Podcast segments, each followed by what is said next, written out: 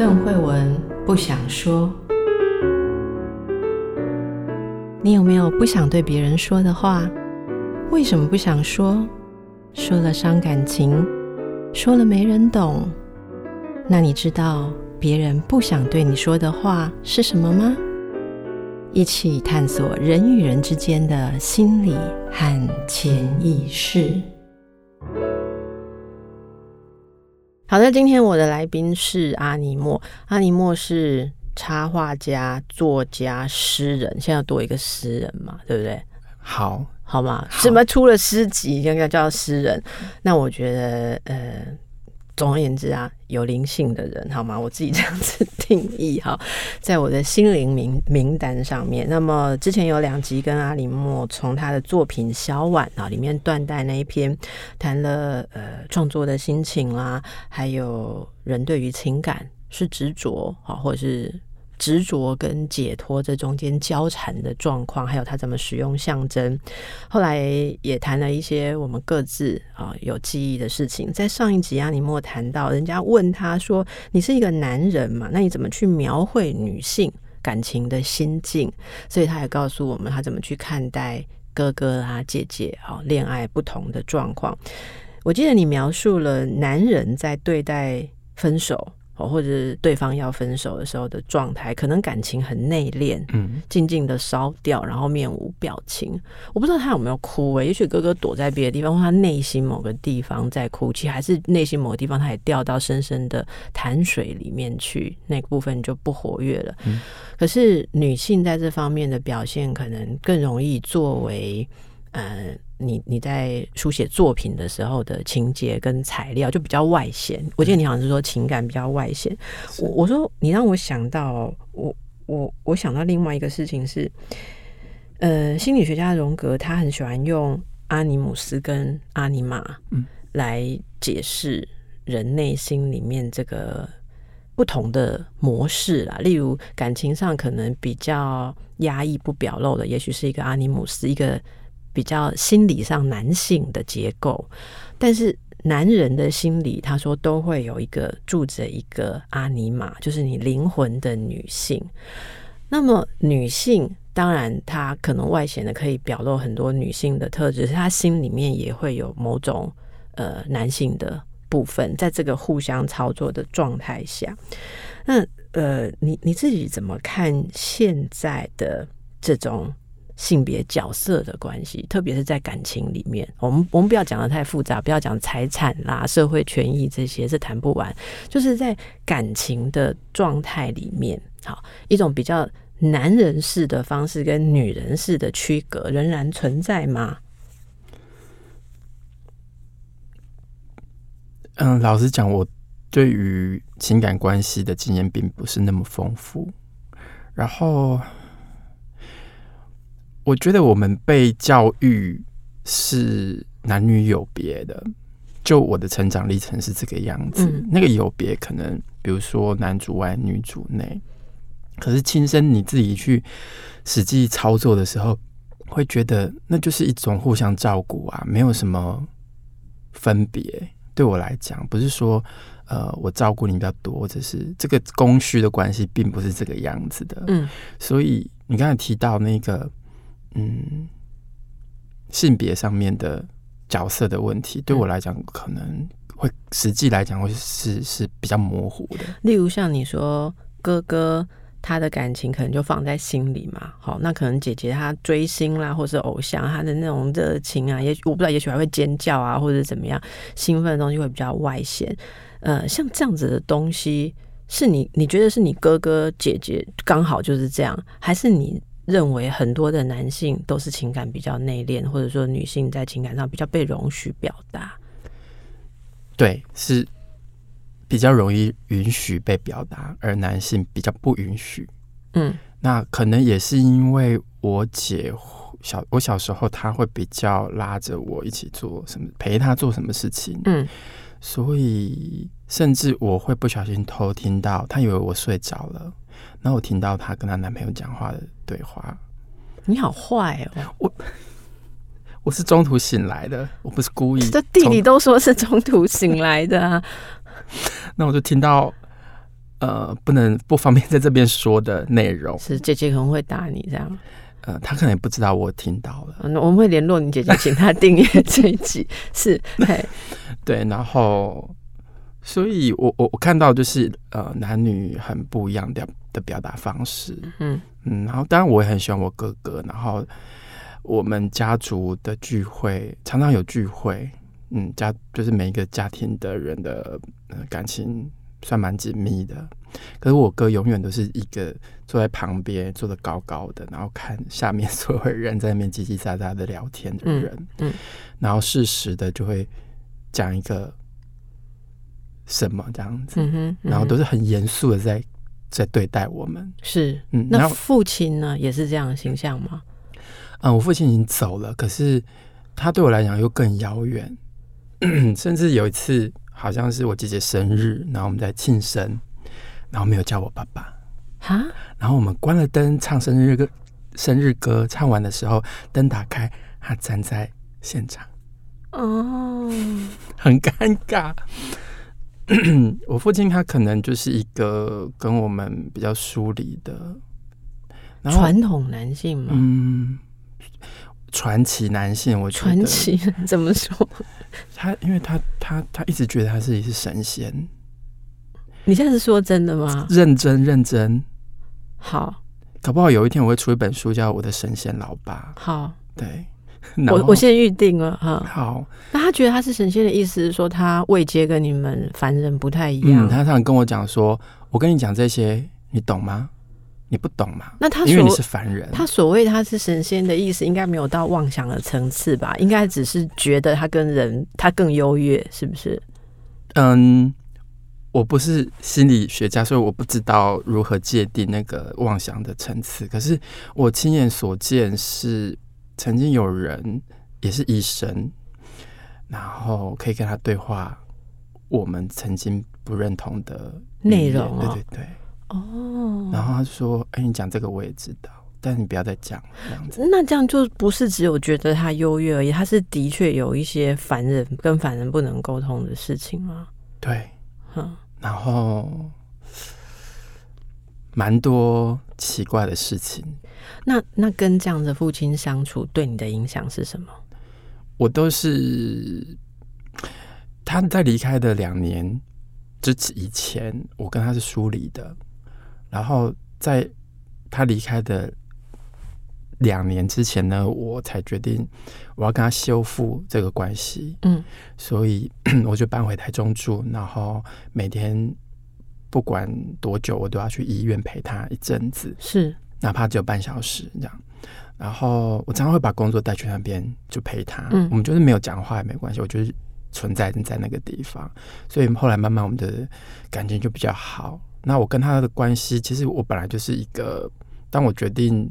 我要这样做的时候，不管我是不是演的，我我我就真的我的心就已经到那样子的地方，所以我就没有那个尴尬跟疏离的感觉，我马上就可以跟他当朋友了。嗯嗯，然后讲话的内容，即便他是一个很严肃的人，他讲话的方式一板一眼，可是我还是会用我的方式去跟他聊天沟通。哦、嗯，是，这是一个后来算是有让你比较踏实感的。一种修复嘛，一种对，类似像某种接近、再接近这样。对，对，对。那小时候或还没有办法，你还没长大成人，可以有这样能力去修复的，在接近他之前，你会觉得这种不能沟通或不能了解、互相了解的父亲，这这个父子关系是一个缺憾吗？我不会耶，可是那时候会逃避。哦嗯，会逃避呃正视这个问题。嗯嗯。然后直到可能那时候也有有接近三十岁了，然后也其实一直在外面闯荡很久，嗯，然后才决定要回去。那回去我就觉得，那我就要认真做这件事情。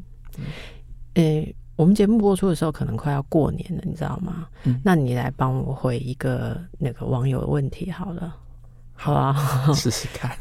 这因为我我有很多网友的问题，那有些可能你比我这个你可能比我更适合回答，是一个男性，他三十几岁，那他最怕就是过年要不要回家这个议题。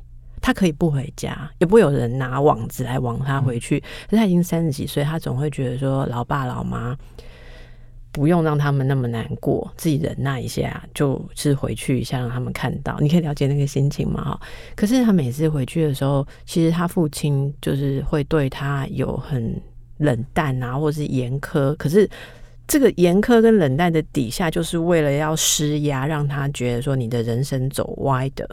比方你是画画是不行的啦，你应该找个什么更正规的工作啊，或者怎么样，还是要结婚啊，要生子啊，干嘛？就是他的父亲用割呃割裂关系，因为割裂关系可能父亲很痛苦，可是他就好像要一定要维持这个张力跟压力，看能不能迫使他的儿子往他想象的正途去走。所以，我们这位网友的问题就是说，又要过年了，今年他是继续当一个不孝子，还是他要回去？好，你不用给什么解决问题的神奇答案，因为你不是神仙嘛，你爸才是。好、嗯，可是就听到这个东西，你有没有任何的联想或是回应？这样子，我觉得我后来回去，我最大的一个感触就是，我懂得什么叫成全。成全，嗯，我觉得长大的过程就是慢慢想要在人生里面好像画一个圆。对，可是其实你独自走的路上。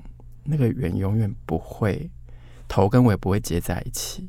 我独自走的路上，头跟尾永远不会接在一起。嗯，而我真正的感受到那个圆接在一起的时候，其实是有成全的成分。就是说，有时候你可以为自己做什么，你可以独立去完成你想要的生活跟生命的状态。可是，当你愿意为别人做一点他要的样子或是事情的时候，那个开心，或者是你会觉得那个圆满，终于靠近了一点。我是这样认为的。可是，你说我要成全对方到完全失去自我，那也不可能。所以，能不能在这个成全与自我当中，找到一个很好的平衡。嗯，我觉得这个说法很打动我。那我问你啊，在这样做的时候，我我真的觉得这真的是把把这个圆连起来的一个很好的的可能性。那如果有人他一直执着在说，我好希望有别人来成全我。如果有人觉得我的头跟尾中间就是差一段，别人如果有人。更爱我一点，或能凹他自己一点来成全我，我就会圆了。你知道也有人卡在这里吗？嗯，对不对？我相信。那怎么办？哎，我觉得今天好开心哦，因为好像有有人来当心理医生。我只要问问题的话，我真的我只能说有够爽。好来，你觉得怎么样？因为我我我是真的很认真的问你，有人是卡在这里嘛？对不对？对，这种东西，这种这样子的想法，我觉得比较无解。对我来讲，比较无解啦。因为你的缘，你没有过，你没有过那样子的时期吗？我觉得我可能，我朋友都会说我是一个，我对为你做任何事情，其实是要成全我自己。我为对方做的事情，其实要成全我自己。就是说，牺牲对你就是自我实现，就是。我终于知道我为什么可以把这个人今天从台中叫上来录这个没有通告费的音。好，谢谢你，很感动。比如说，比如说，我可能。好像我每天去陪我爸爸做的那些事情，其实也是成全我自己，不要有遗憾。我跟你说，我曾经写了四五千字阐述这个道理，就我被人家骂翻。哦，这是一个讲不通的道理，这样子。对，但是我我觉得你的那个我不会讲啊。其实刚刚你在讲那个那个头跟我连起来圆的时候，我莫名其妙我就觉得有 有一种哭点被捅到的感觉。我不知道我为什么会想哭，可是。嗯，应应该坦白的说，我觉得我一直到年纪相当大，我才看清这一点。但是之前那种空在那里的感觉，你用了远来比喻嘛？我们以前年轻的时候最执着一本书叫做《失落的一角》，你该不会看过那个东西吧？嗯、没有看过那个古书吧？没有。我们那个年代，现在大学生不是都会教情感教育啊？什么？因为怕大家失恋就想不开，对不对？嗯我们那个年代，嗯，我们这个音控大哥一定知道，他那边点头，一脸浪漫样。你看哈，我们那时候就是情感教育，老师就会图书馆就会给我们看，我们轮流去借，或者有的班就会买。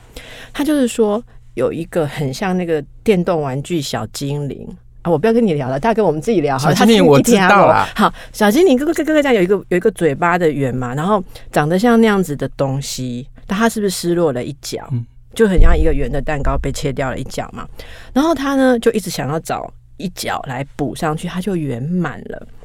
可是他一开始找到了一角吐力气太大块，所以会他每次要滚的时候就给掉，给到那一块它就滚不动。后来吐掉，再找到另外一块比较小的，可是那块小的没有感觉，没有 feel，因为填不满它。最后他就找到了一块跟他刚刚好半径一样，斗上去，它不变成一个完整的圆吗？天哪，孩子，你真的没有听过这个故事？没有啊！你人生很缺憾，我跟你讲。好，好，然后呢，变成一个圆之后，它就很圆满，对不对？可它滚得很快，很快，很快，因为它没有 key 感了嘛，没有缺角了。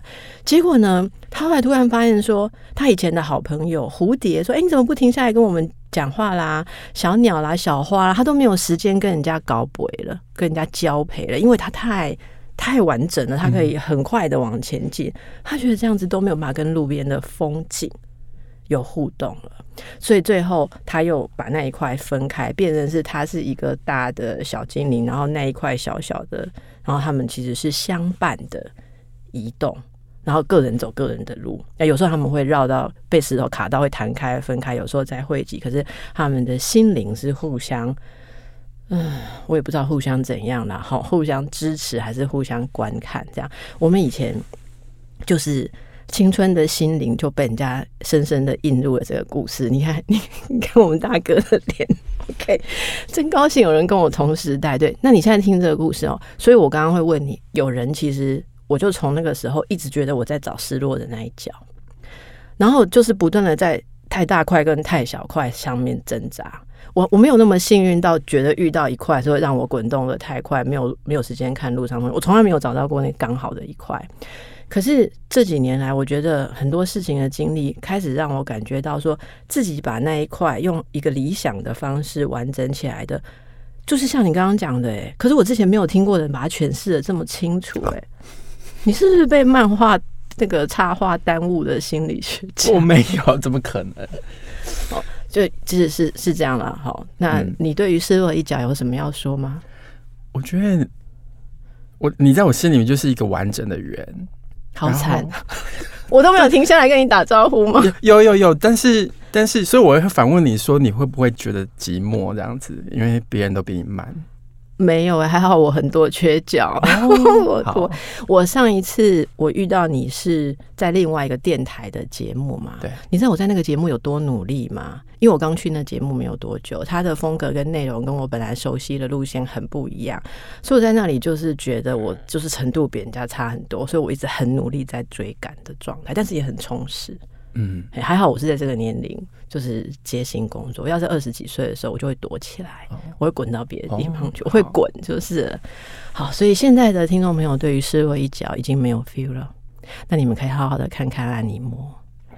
现在有没有手上有新作品可以预先透露吗？接下来我比较想要往纯艺术的方向去发展。你这个还没有纯艺术啊？嗯，也有，就是。